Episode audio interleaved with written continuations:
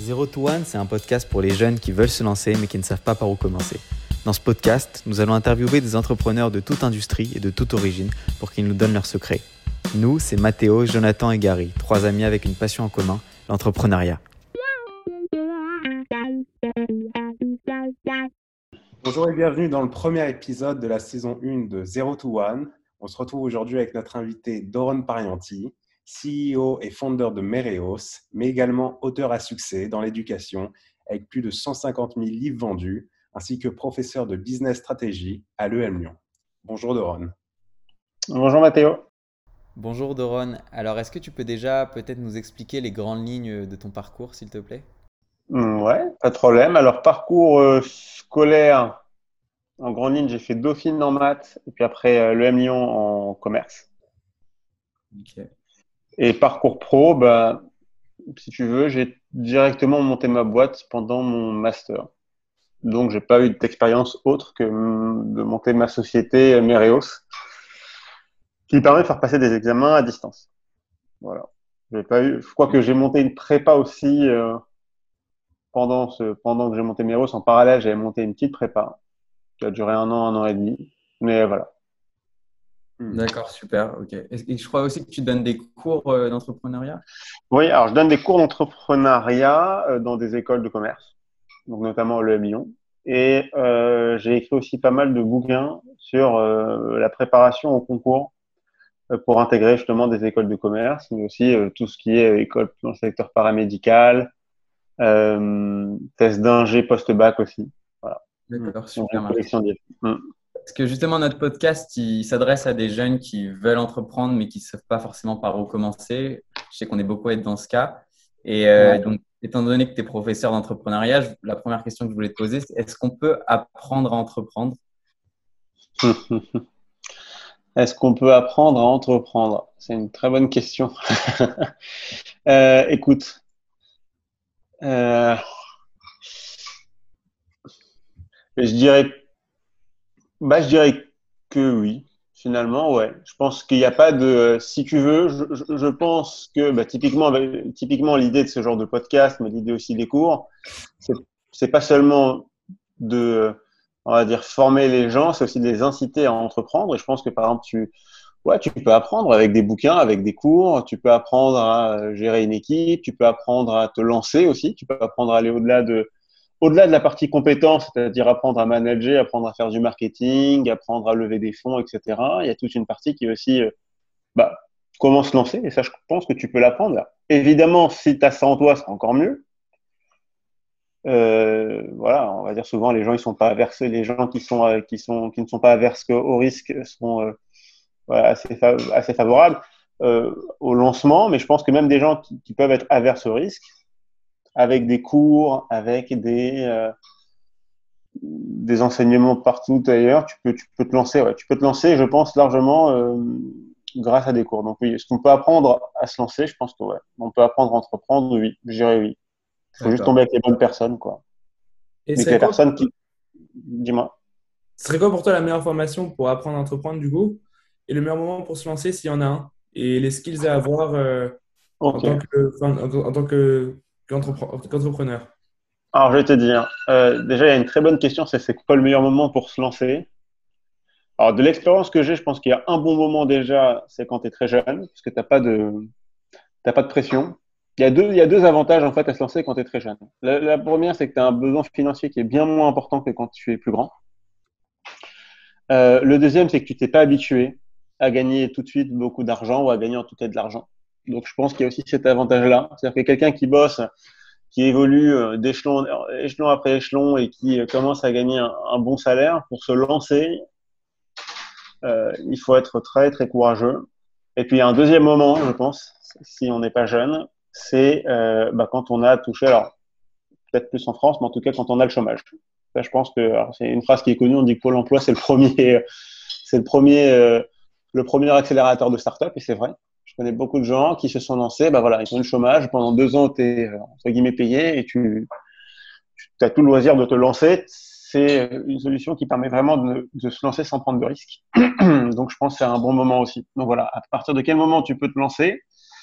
Quand tu es jeune, je pense que c'est un bon moment, ou post-chômage, je pense aussi que c'est un, pendant le chômage, je pense aussi que c'est un bon moment. Euh, pour reprendre tes autres questions, la meilleure forme. Comment?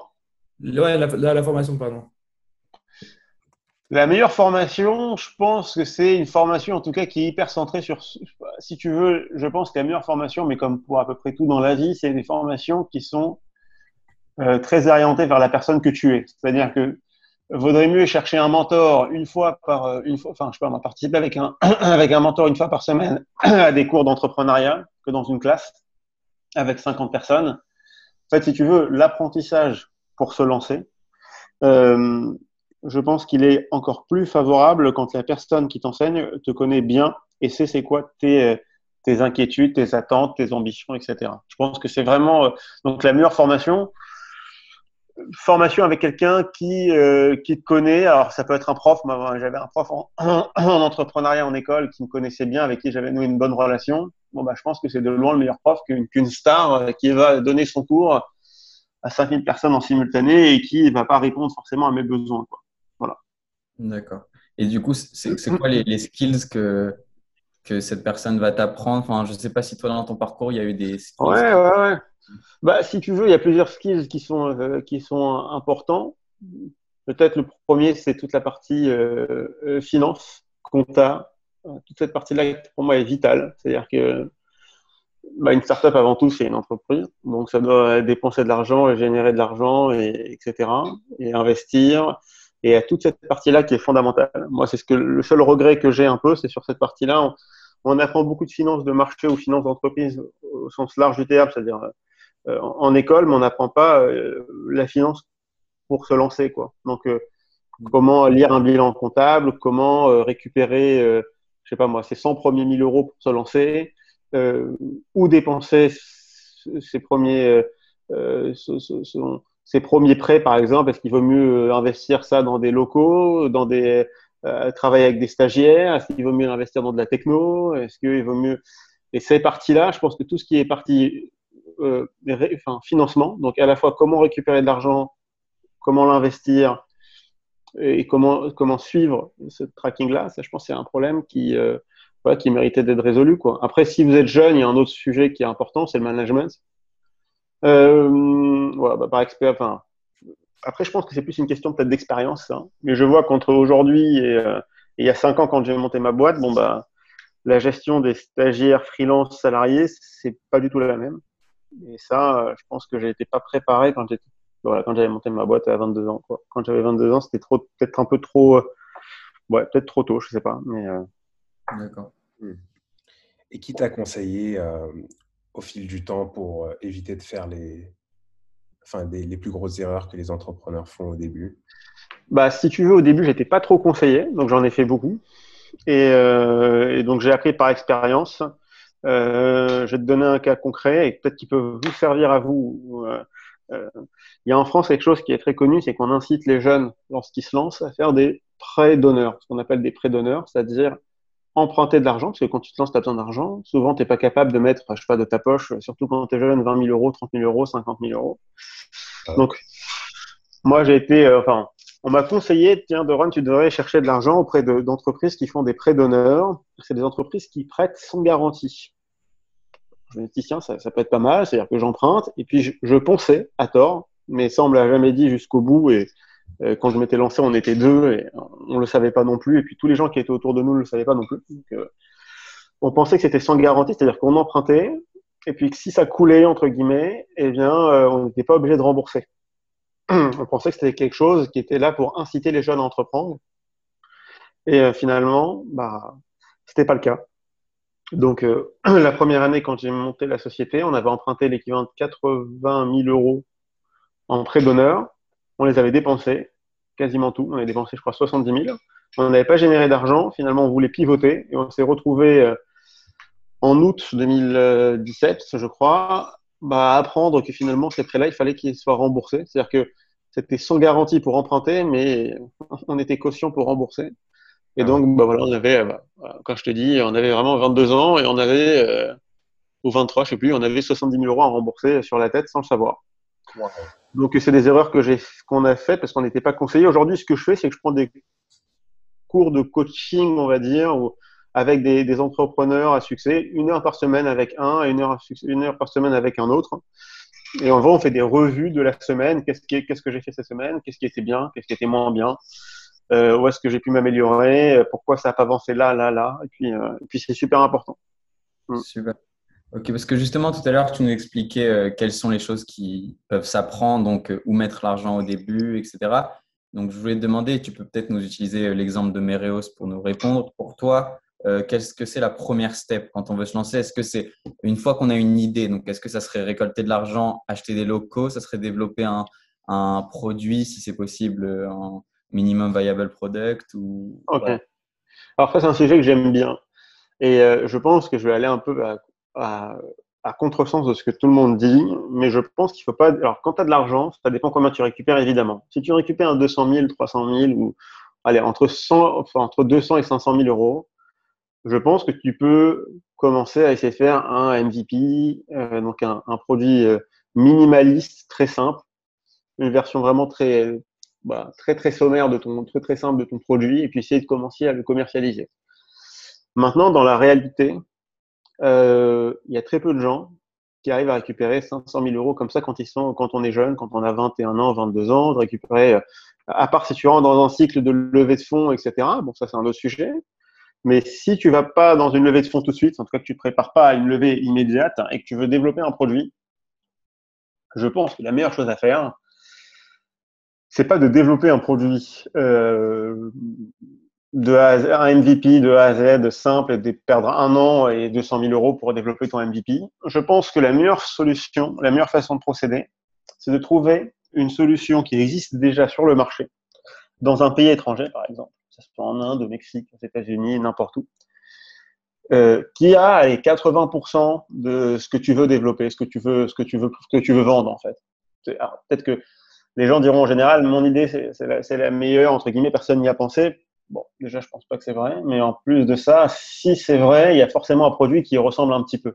Forcément un produit qui va avoir allez, 70%, 80% des fonctionnalités du produit que tu veux commercialiser. Moi, ce que je conseille, en tout cas, pour gagner beaucoup de temps, d'argent, c'est ce que j'aurais fait euh, bah, si, j'avais eu ce conseil, bah voilà, c'est d'aller chercher, j'ai un produit, j'ai une idée en tête, je vais chercher sur Internet, sur Angelist, Crunchbase ou d'autres sites comme ça, des bases de données d'entreprises dans le monde une, une, solution, une solution qui ressemble plus ou moins à ce que je veux vendre. Et j'essaye de travailler avec eux, c'est-à-dire que je vais voir cette solution-là, je leur dis écoutez, moi, mon but, c'est de vendre votre solution en Europe, en tout cas en France. Euh, voilà, comment ça marcherait? Est-ce que, par exemple, si je vous donne 5000 euros et que je vous accompagne sur la traduction de votre, votre site, euh, euh, je vous aide à essayer de voir si le marché européen peut, peut être intéressant pour vous, etc. Est-ce que vous acceptez qu'on fasse un deal? Et à ce moment-là, bah, déjà, il y a plusieurs choses. Première chose, vous dépensez pas 200 000 euros pour développer une, solution. Vous vendez une solution existante et vous achetez juste des crédits, des licences, plus votre temps. Et en général, vous en avez un petit peu.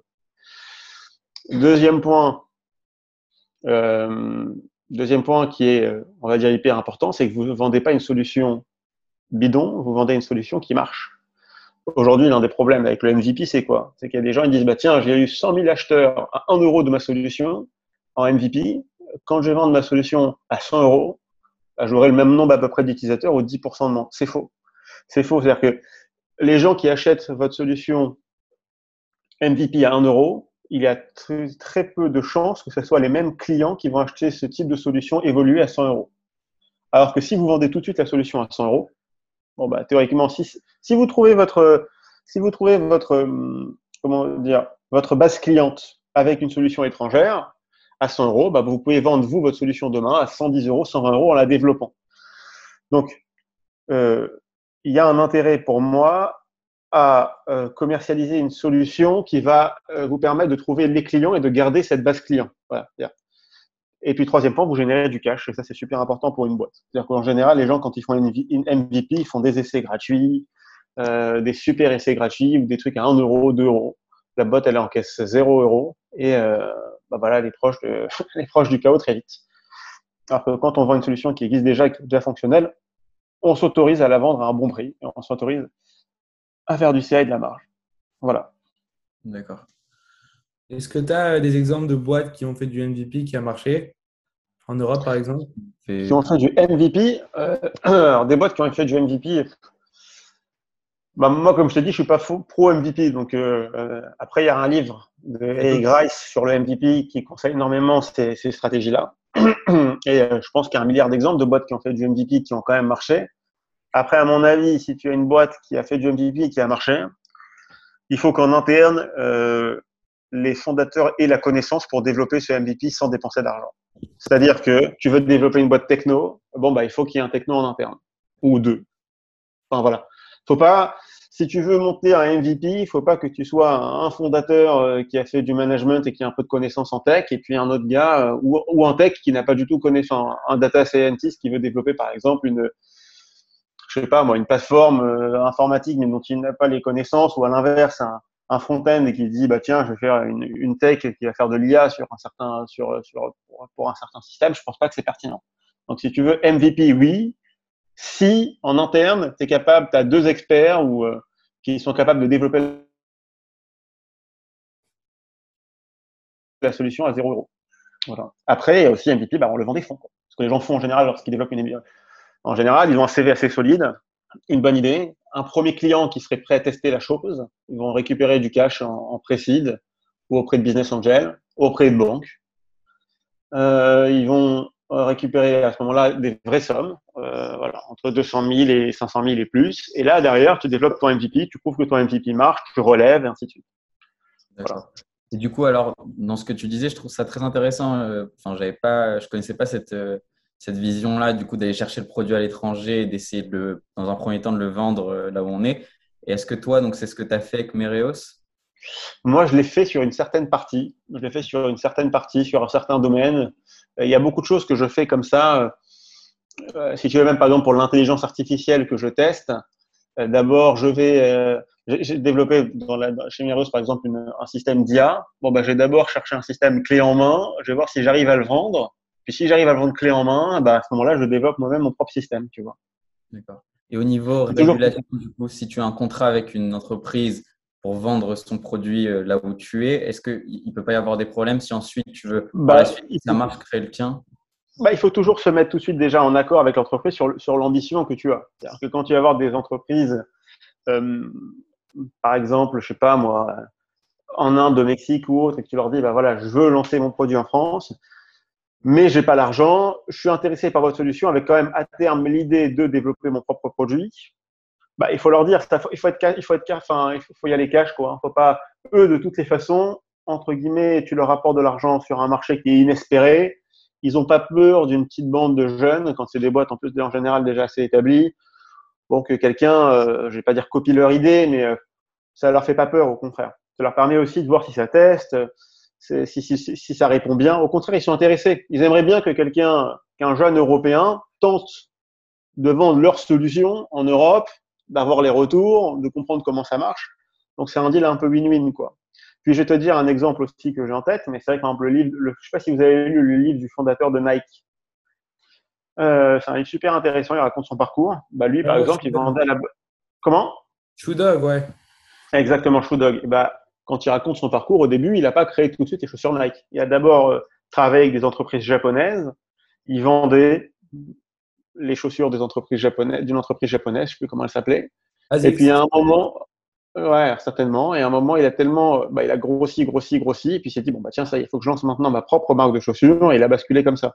Et je pense que pour lui, c'était bien plus intéressant de faire ça, avec le peu d'argent qu'il avait et le peu d'expérience qu'il avait sur ce marché, plutôt que de développer une MVP en créant des chaussures très bas de gamme, euh, qu'il a, qui, enfin, où il allait trouver un marché qui n'était pas du tout celui qu'il voulait viser euh, à la fin, ou alors il n'allait pas trouver de marché du tout parce qu'il vendait des chaussures beaucoup moins, beaucoup moins, beaucoup moins solides, quoi. Je pense que c'est une démarche que beaucoup de gens font en fait, mais on ne s'en rend pas compte, mais beaucoup de gens, beaucoup de gens ont cette démarche-là.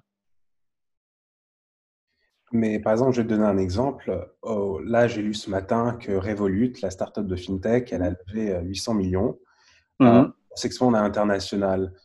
Et justement, est-ce que le but d'une entreprise, d'une startup, c'est pas de s'expandre à l'international? Euh, Parce que tu disais, c'est OK de reprendre une idée, de la développer dans son pays. Mais est-ce que enfin, c'est pas contraire à l'objectif d'une startup sur euh, au long terme? Bon, je vais essayer de répondre à cette question en deux points. Premièrement, est-ce que le but d'une startup, c'est de grossir à l'international ou autre? Peut-être oui, dans le fondamental d'une startup, oui. Deuxième point, est-ce que c'est contradictoire avec le fait d'aller chercher son, produit ailleurs Non. J'ai un exemple d'une boîte à Lyon. Je les avais rencontrés, c'était quelqu'un d'ailleurs de très sympathique qui, nous avait beaucoup conseillé au début quand on voulait monter notre boîte. Il avait, monté, il avait monté un truc qui s'appelait Romler. Romler, c'était une entreprise, une, une application en gros, l'idée, c'était quoi? C'est une application donc, qui était basée aux Pays-Bas.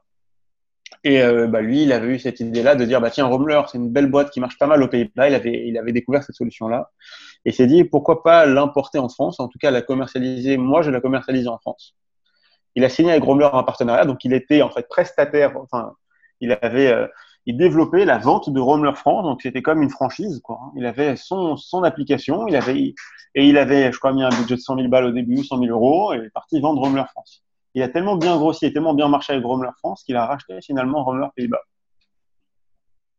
Donc si tu veux, euh, aujourd'hui, il, vient, de lever en plus il n'y a pas longtemps, il y a 20 millions, et je crois qu'il a racheté, il a racheté la société qu'il avait utilisée au démarrage. Donc si tu veux, euh, tu trouves une solution à l'étranger, ça se trouve, tu marcheras tellement bien dans le pays dans lequel tu es parce que tu sais miser sur tes forces, c'est-à-dire bah, la vente, le marketing, etc., que tu pourras même racheter la, société, que tu, que tu, que tu utilises, quoi, le produit de la société que tu utilises. Donc non, c'est pas opposé. C'est pas opposé. Rien ne t'empêche derrière d'aller euh, soit par toi-même développer ton propre produit et aller concurrencer la, la, société, soit la racheter, soit aller sur des marchés où elle n'est pas. Non, y a... Voilà. Donc ça, c'est un exemple que j'avais trouvé vraiment frappant, moi. Euh, voilà. Et comment tu développes un, un, business model déjà existant? C'est quoi les points les plus importants si tu veux vraiment améliorer une idée qui, qui marche dans un autre pays? Bah, Déjà, c'est bah, déjà, c'est de développer peut-être même, déjà de voir, en fait, en général, comment ça marche. Tu as une idée en tête. Tu te dis, tiens, j'ai une idée géniale, je vais vendre ma solution en France. Tu cherches dans des pays étrangers, qu'est-ce qui ressemble à ta solution? Tu trouves une solution qui ressemble à 80% à ce que tu veux vendre. Bon, bah, les 20%, est-ce que c'est forcément de la tech? Peut-être pas. Peut-être que les 20% supplémentaires, c'est euh, quelque chose que tu peux toi-même créer. Peut-être que tu peux compléter les 20%, euh, justement. Peut-être que ces 20%-là, tu peux les créer. Alors, soit parce que c'est de la, soit parce que, euh, soit par de la tech, soit par autre chose. Mais en gros, l'idée, c'est quoi? C'est de dire que ces 20%-là, tu les complètes. Tu vends le produit final en France et puis après, tu, te différencies bah, au fur et à mesure avec le retour de tes clients.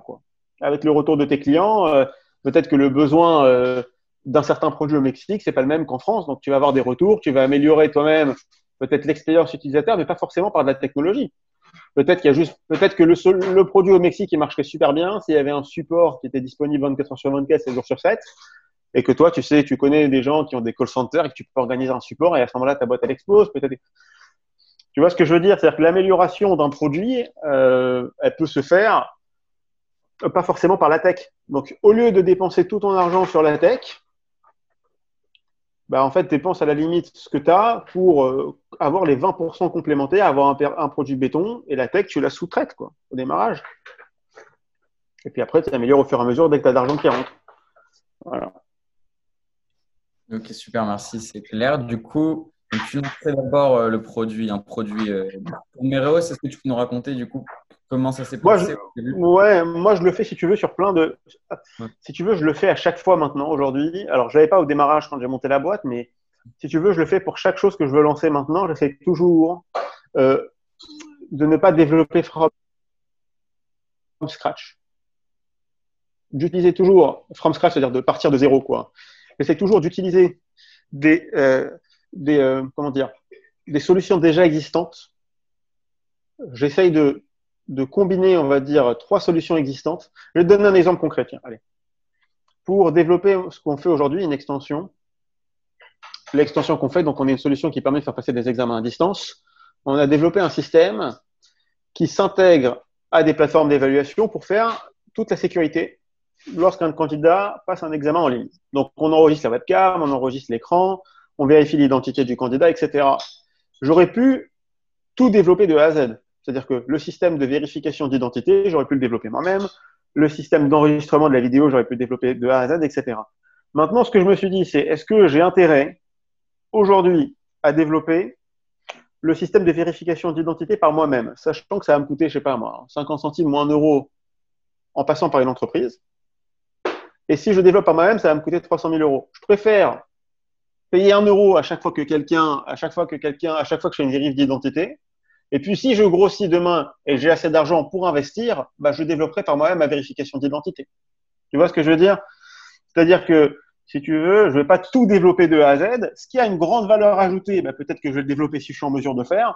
Et ce qui a peu de valeur ajoutée ou, euh, ou qui coûte cher en fait à développer, bon, bah, je vais d'abord, j'ai d'abord trouver un, quelqu'un à qui je peux sous-traiter le développement de cette chose-là pour pas cher. Et puis après, bon, bah, si l'argent rentre, eh ben, je, je, je crée par moi-même. D'accord. Je comprends bien du coup euh, ce principe-là quand tu as un produit et que tu veux rajouter des features. Mais est-ce que tu mhm. peux le faire facilement quand un, tu n'as pas de produit du tout? Parce que du coup, ça va pas être une solution que tu vas, que tu vas euh, louer, du coup, enfin, payer pour chaque utilisation. Ça va être vraiment un produit entier. Et on, peut faire ça. Euh, ça, vient, ça vient en même et moi, je le conseille en fait. Je le conseille vraiment. Je conseille vraiment de partir sur un produit qui existe déjà, même si c'est le gros, même si c'est ton produit de A à Z en fait, rien n'est mieux, si tu veux, que d'avoir des bons, des vrais retours clients. Je te répète, si tu as une MVP, les retours clients, ils seront pas forcément bons et ce sera pas forcément les clients que tu voudras viser à la fin des fins. Ce que je veux dire par là, c'est que si, euh, euh, comment dire, Nike, elle voulait commercialiser des chaussures à 100 euros et qu'elle avait commencé à vendre des, des tongs parce que c'est plus facile à produire, elle aurait peut-être des super retours clients sur les tongs, mais elle aurait jamais de bons retours clients sur les Nike qu'elle voudrait créer. En utilisant et en sous-traitant au Japon le développement de ses chaussures, elle a pu vendre à des clients qui potentiellement seraient intéressés pour acheter du vrai Nike. Et c'est comme ça qu'elle a pu créer son produit à la fin. Et je pense que c'est une bonne méthode de. moi, franchement, je le conseille vraiment. c'est ce que je ferais. Euh, si aujourd'hui je remonte une boîte, je le ferai à 100% et je le ferai tout le temps. Et je le fais déjà tout le temps aujourd'hui, maintenant, euh, depuis que j'ai compris ça. Euh, j'avais une question, c'était par rapport à co-founder. Toi, je sais que tu étais tout seul quand tu as créé Mereos. Tu étais, tout seul au début? Non, au début, on était deux. Au début, on était deux, puis après, je suis passé tout seul. Et qu'est-ce qui n'a pas marché enfin, entre vous? Alors, ce qui n'a pas marché, euh, comment te dire, c'est bon, c'est encore une question financière, en fait. C'est toujours une question financière. C'est que moi, je, m'étais lancé, j'avais donc, euh, j'étais jeune, je n'étais encore en master, et la personne qui s'était lancée avec moi, elle était en master aussi, mais elle avait 27 ans elle avait plein d'argent. Et donc, on s'est, on retrouvé dans une situation où on s'est dit, tiens, on a un peu de trésorerie dans la boîte, mais pas beaucoup. Moi, je voulais surtout pas qu'on se paye et qu'on investisse justement dans le développement de produits, etc. Et cette personne-là m'a dit, bah, écoute, moi, je ne peux plus vivre sans me payer. Donc, j'ai besoin de me payer. Et euh, bah, avec l'argent qu'il y avait dans la boîte, c'était pas possible. Donc, euh, bah, donc il fallait que, fallait qu'on trouve une solution. Lui, il pouvait pas reprendre la boîte tout seul parce qu'on va dire que toute la connaissance du marché des examens, etc. C'est moi qui l'avais. Et, donc, ben, je lui ai repris ses parts, en fait. J'ai racheté ses parts.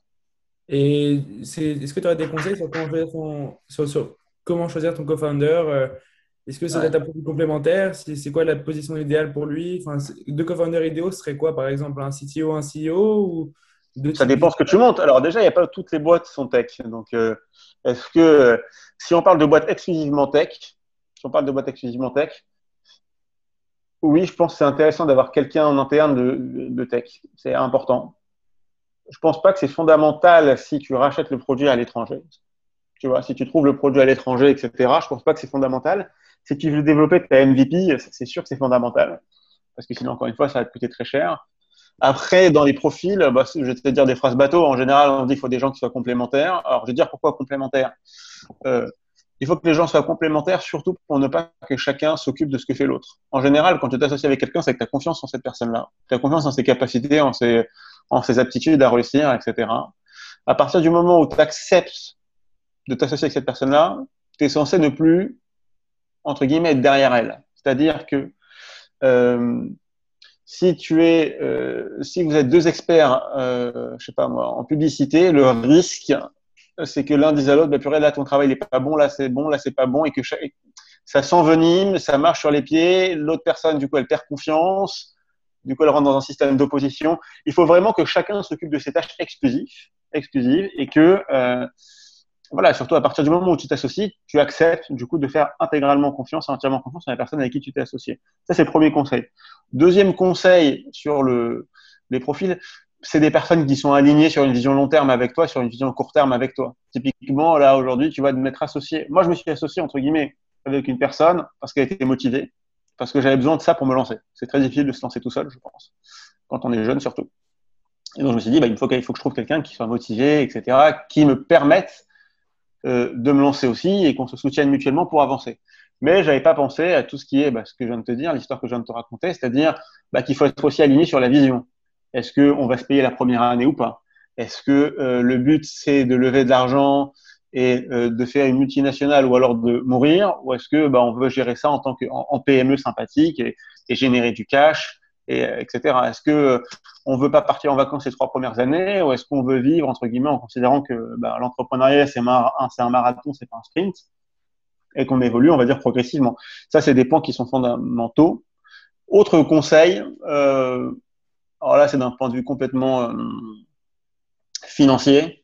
Euh, je dirais que c'est assez, intéressant aussi de monter sa boîte au démarrage, en tout cas seul, les trois premiers mois si on, a, si on en a le courage, ou les six premiers mois, et puis de trouver un cofondeur après. Pourquoi? Parce que quand tu t'associes au démarrage, moi je vois beaucoup de gens qui s'associent tout, au début à trois. Euh, bon, bah, tu te retrouves avec 33% départ. Et puis, bon, ça va un peu plus vite, c'est vrai. Mais euh, bon, bah, tu peux aussi tout à fait monter ta boîte au début seul. Au bout de 6 mois, si ça marche, ou 8 mois, tu essayes d'intégrer une personne avec toi et cette personne-là, tu lui donnes 5, 10%, donc tu es quand même largement majoritaire aussi. Et ça, je pense que c'est un, conseil qui est important. Euh, surtout quand tu es le, key player de ta boîte, bah, c'est quand même assez désagréable de se retrouver avec 25% euh, ou 30% euh, bah, au démarrage, sachant que derrière, s'il y a des dilutions, des levées, etc., bon, bah, tu, tu, deviens très, très, très vite bah, très minoritaire. Quoi. Alors que bah, il aurait juste fallu attendre six mois, intégrer quelqu'un dans l'entreprise. Euh, et puis, et puis bah, voilà, quand tu intègres quelqu'un au bout de six mois, si tu veux, bah, tu gagnes 25%, euh, c'est pas négligeable alors que tu as travaillé six mois. Quoi. Et sur les levées de fonds, quand tu, quand tu lèves, ça se dilue à peu près de combien? Bah Alors ça, ça dépend vraiment. Alors moi, si tu veux, j'ai pas vraiment levé euh, auprès de fonds d'investissement. Moi, comment j'ai fait pour récupérer mon argent? Je suis passé par la BPI, ça c'est un vrai conseil aussi. En France, la BPI, c'est génial. Ça permet de financer pas mal de choses. Ça permet de financer de l'innovation, ça permet de, de faire des gros prêts. On avait avec la BPI au cumulé, je crois, 160 000 euros alors qu'on n'avait pas de produits et qu'on était deux jeunes de de jeunes qui encore en école et euh, qu'on n'avait pas d'expérience quoi. Donc euh, quand même, se retrouver avec euh, bah, quasiment entre la BPI et la banque quasiment de, un peu plus de 200 000 euros au bout d'un an, c'est quand même sympa, ça permet de te lancer. tu te dis du comment quand tu lèves des fonds, bah, ça dépend quoi. Ça dépend vraiment de ce que tu veux donner, ça dépend de ce que tu lèves avec des fonds, des VC ou, ou des angels, ou est-ce que tu passes avec des family office, et ça dépend à quelle, à à quelle série tu es aussi. Euh, est-ce que tu es au tout début en seed? Est-ce que tu es en série A, en série B? Euh, Vraiment, ça varie beaucoup. De toute façon, je pense que personne ne te prendra plus de 30% ou plus de 35% parce que de toute façon, le VC n'est pas intéressé par prendre une, un, montant aussi gros euh, parce qu'il sait que sinon, il y a une perte de motivation du côté de l'entrepreneur. Et je pense qu'il n'est pas intéressé aussi, alors je parle du VC, hein, pas de l'Angel, mais de prendre moins de 15% parce que bah, là aussi, il a, il a aussi moins d'impact et, moins de possibilités derrière. Donc, euh, je pense que c'est dans ces eaux-là, bah, en tout cas des, amis que je vois, c'est entre ces montants-là, et puis ça dépend après du stade auquel tu, auquel tu lèves, et, etc. Ah, mais je... pense, pardon, euh, je pense, je pense que c'est la BPI, ça peut être un conseil très utile parce que la plupart des jeunes entrepreneurs, ils voient qu'une seule solution possible, c'est ça va être rejoindre un incubateur ou euh, ou, peut-être un venture capital, mais c'est vrai qu'on peut aussi emprunter à la banque. Tu peux nous expliquer un peu, peut-être euh, plus en détail, comment ça se passe pour des gens qui voudraient justement, qui, sont, qui, en sont ce stade, qui voudraient le faire aussi? Avec plaisir. Avec plaisir. Alors, nous, comment on avait fait pour récupérer de l'argent? En fait, on est dans un incubateur, mais alors l'incubateur, il ne te donne pas d'argent. Si tu veux, l'intérêt de l'incubateur, ça te donne juste un peu de contact et du crédit auprès des banques et des, des partenaires, donc la BPI, etc. On était rentré dans un incubateur. Une fois qu'on est dans cet incubateur-là, bah, comme je t'ai dit, on n'avait pas d'argent. Donc, on s'est dit, OK, comment faire pour lancer? On a mis, moi et mon associé, 10 000 euros. Euh, tout ce qu'on avait, quoi, en gros. On avait mis 10 000 euros chacun. On avait 20 000 euros. On est parti voir une première banque. On leur a expliqué notre projet. On leur a fait un business plan. On leur a montré qu'on a mis de l'argent. Donc, on était investi personnellement, entre guillemets, dans le projet. Et on a récupéré de cette banque-là 50 000 euros. Derrière, on s'est dit, c'est bien, mais ça va nous, ça va être un peu rigrac on a 70 000 euros, on a des locaux à payer, on a des stagiaires à payer, on a beaucoup de choses à payer. Ça risque d'être short, surtout si on veut développer une techno. Parce qu'à la base, encore une fois, j'étais parti du côté MVP. On s'est dit, bah tiens, qu'est-ce qu'on peut faire? On a rencontré un organisme qui nous a dit, tiens, c'est super, il y a des prêts d'honneur. Les prêts d'honneur, donc comme je vous l'ai expliqué, c'est des prêts qu'on emprunte à des associations. Ça va de 8 000 à, je sais plus, peut-être 50 000 euros, quelque chose comme ça. Euh, entre guillemets, il n'y a pas besoin, quand on emprunte cet argent, d'avoir un garant, donc un parent, un père, une mère ou quelque chose. Il y a besoin juste, bah voilà, ils prêtent à des jeunes, même sans, sans garantie, quoi. Donc ils nous ont, ils ont prêté cet argent-là. Donc ils nous ont prêté 40 000 euros chacun. On a emprunté euh, euh, 40 000 euros auprès de, euh, de ces frais d'honneur-là, donc ça titre personnel. Donc 40 000 euros moi, 40 000 euros mon associé. Et derrière, on est parti voir la BPI, on leur a dit, écoutez, voilà, on a plus de 100 000 euros, je sais plus combien, euh, de prêts, plus de l'argent qu'on a investi personnellement. On est intéressé par deux choses. On est intéressé par votre prêt d'aide à l'innovation et votre prêt euh, qui, permet en fait de travailler sur une levée de fonds sans se soucier de du, cash. En fait, la BPI, elle prête donc, pour l'innovation. Donc, elle te dit, tiens, je te prête 100 000 euros parce que bah, tu as un produit qui est innovant et je pense que c'est intéressant. Et elle prête aussi pour accompagner les entrepreneurs dans leur levée de fonds se dit, tiens, les entrepreneurs, quand ils lèvent des fonds, c'est très chronophage, ça prend beaucoup de temps, ça, prend beaucoup de temps, d'argent, et en général, on n'a pas le temps de développer de nouveaux clients. Donc, bah, ils ont besoin de cash pour tenir pendant 8 mois, 9 mois le temps de lever. Donc, on leur prête de l'argent, et puis, de toute façon, ils le rembourseront quand ils, auront levé. Et donc, on a fait ces deux prêts-là. Donc, on est parti voir la BPI, on leur a dit, bah, voilà, on voudrait on voudrait que vous nous prêtiez de l'argent. Ils nous ont prêté avec une condition qui est que, bah voilà, on pouvait pas tirer l'argent comme on voulait, quoi. L'argent qui était, qui, nous ont prêté, il devait rester dans la boîte et on devait le dépenser exclusivement pour le, pour la boîte, quoi. Donc, c'est ce qu'on a fait. Euh, mais j'ai une question, Doron. Est-ce que, euh, au début de ta startup, est-ce que tu devrais te concentrer sur une levée de fonds ou est-ce que tu devrais te concentrer sur vraiment construire ton produit et le rendre euh, le meilleur possible euh, bah deux choses. Il y, a des boîtes qui ont, on va dire, qui pour exister sont obligées de passer par une levée de fonds parce que leur volonté, c'est de construire un produit qui va coûter des millions. Ou, tu vois, il y, a des, boîtes qui ne peuvent pas en fait faire sans lever parce que le produit coûte super cher et parce que, alors ces boîtes-là, de toutes les façons, elles vont être obligées de passer par une levée de fonds.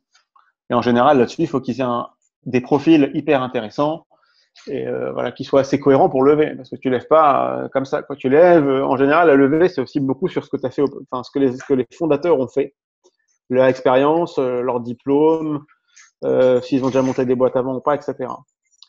Ensuite, si tu es capable de créer toi-même ton produit, je pense qu'il est évident qu'il vaut mieux, de toutes les façons, commencer à créer un début de produit. Pour la même raison que, si tu veux, quand tu as, quand, comme je t'ai dit tout à l'heure, quand tu cherches un associé, s'associer tout de suite à trois, je pense que c'est pas pertinent parce que tu t'es dilué beaucoup euh, au début, alors qu'il n'y a pas forcément d'intérêt si tu sais toi-même gérer au début les six premiers mois et après tu trouves un autre associé. Bah, c'est la même chose pour, pour les VC. Si tu vas voir un VC tout de suite que tu n'as rien, tu vas te diluer énormément pour très peu. Si tu as déjà un produit et un premier client, bah, tu te dilues beaucoup moins et pour beaucoup plus. Donc c'est une histoire de six mois. Et en six mois, tu peux passer d'une dilution énorme à une dilution beaucoup plus faible et tu peux passer d'une valeur très faible à une valeur beaucoup plus grosse. Sachant qu'en plus, les VC, ils aiment bien quand même une preuve de concept, c'est-à-dire montrer qu'il y a déjà un peu de traction, montrer qu'il y a déjà des gens intéressés par ce que tu fais, etc. Donc, si tu es obligé de conclusion, si tu es obligé de lever et que tu peux de toute façon rien construire sans lever, lève. Si tu peux pas, bah, commence à construire. Et puis à partir d'un moment, bah, tu lèves. À partir d'un certain moment dès que tu as un premier, premier intérêt d'un client et que tu as un, début de, un début de produit, si tu veux, construire ton produit toi-même. Et j'ai une question par rapport au. Est-ce que tu penses que la France est le bon endroit pour lancer, pour lancer cette startup ou pas du tout? Écoute, je vais te dire franchement, moi, je ne connais pas en fait, si tu veux, les autres pays. Je pense que la France est assez intéressant pour emprunter, te lancer, etc. Je trouve que c'est pas très compliqué, on va dire. C'est vrai que les gens se plaignent souvent de la paperasse, etc. Bon, mais faut pas déconner, c'est pas un truc qui prend euh, six mois non plus, quoi. Hein. Il y a juste des documents à remplir, ça se fait en un week-end ou aller en une semaine. Bon, bah, de toute façon, euh, quand tu montes ta boîte, tu vas travailler pendant plusieurs années, donc de la paperasse une semaine, c'est pas la fin du monde. Je pense pas que c'est ce qui doit te, qui doit te faire changer d'avis sur est-ce qu'il faut créer ta boîte dans un pays ou dans un autre. Sinon, il y a un problème. Euh, ce que je sais, c'est qu'en Israël, c'est aussi assez intéressant. J'ai des amis qui montent une boîte en ce moment là-bas. pour le coup, pour lever de l'argent, j'ai l'impression que c'est beaucoup plus intéressant. Il y a beaucoup plus de, bah de euh, comment dire, les, startups sont beaucoup plus scrutées là-bas en termes de levée de fonds, etc. Il y a un record de, de, startups qui ont levé, qui ont fait des très belles choses en Israël, qui est quand même euh, hyper intéressant. Et puis après, les États-Unis, je connais pas. Je pense que là-dessus aussi, il y a peut-être plus de facilité à trouver, par exemple, des angels ou des choses comme ça aux US qu'en France. Ça me paraît évident. Euh, voilà. Après, ce que je sais, c'est que quand les gens, les, j'ai des, bah, nous-mêmes et d'autres boîtes que je connais qui ont essayé de se lancer euh, aux US, ça coûte très très cher aussi quand tu veux développer ton produit. Donc je pense que c'est intéressant de se lancer pour récupérer peut-être du cash aux US, etc. Après, pour lancer ton produit aux US, si tu viens pas avec beaucoup d'argent, euh, c'est peut-être pas forcément intéressant. Peut-être vaut mieux commencer par un plus petit pays pour montrer que, bah voilà, pour monter ton produit, pour monter en puissance, et puis derrière tu lèves et à ce moment-là tu te lances quoi. Mais est-ce qu'il faudrait mieux partir de France, des États-Unis ou autre? Ça dépend. Franchement, ça dépend. Si tu veux lever des fonds, je pense que je dirais Israël États-Unis. Si tu veux construire ta chose, euh, ta startup au fur et à mesure, euh, on va dire, et prendre le temps d'eux, oh, bah, la France, c'est bien. D'accord. Et s'étendre à l'international quand on vient de, France, euh, je, je, sais que tu n'en es peut-être pas encore à cette étape-là, mais est-ce que c'est quelque chose que tu, que tu maîtrises et que tu connais ou tu peux peut-être nous aiguiller? Ouais, bah, si tu veux, moi aujourd'hui sur la vente, alors je vends euh, en France, mais on a commencé aussi à vendre à l'étranger et euh, si tu veux, j'ai juste trouvé un sales qui parle anglais. J'ai traduit mon site en anglais, ça prend euh, très franchement deux jours. il suffit de trouver un sales en anglais, de traduire certains use cases, certains case studies, un, un, case study en anglais, de faire ta presse en anglais, c'est fini. Hein. Il n'y a pas plus de difficultés que ça sachant qu'en France, en général, on est quand même assez strict sur tout ce qui est euh, protection des données, etc. Donc, euh, on va dire vendre un produit américain en France, je pense que c'est plus difficile que de vendre un produit français aux États-Unis quand tu es petit. Voilà. Si tu es, petit, euh, pour te mettre aux normes françaises, c'est bien plus emmerdant que de te mettre aux normes américaines quand tu es français. D'accord. Voilà. Bon, bah, merci en tout cas, Doron, euh, pour tes conseils.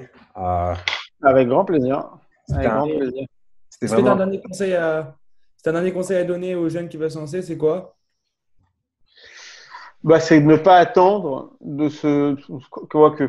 Je dirais, c'est il faut se connaître d'abord. Il faut savoir est-ce qu'on est prêt à travailler comme ça, est-ce qu'on est prêt à se lancer quand on est jeune ou pas. Il y a deux, il y a, il y a, deux, il y a deux possibilités. Quoi. Soit on se lance quand on est jeune, soit on bosse un peu et après on récupère le chômage.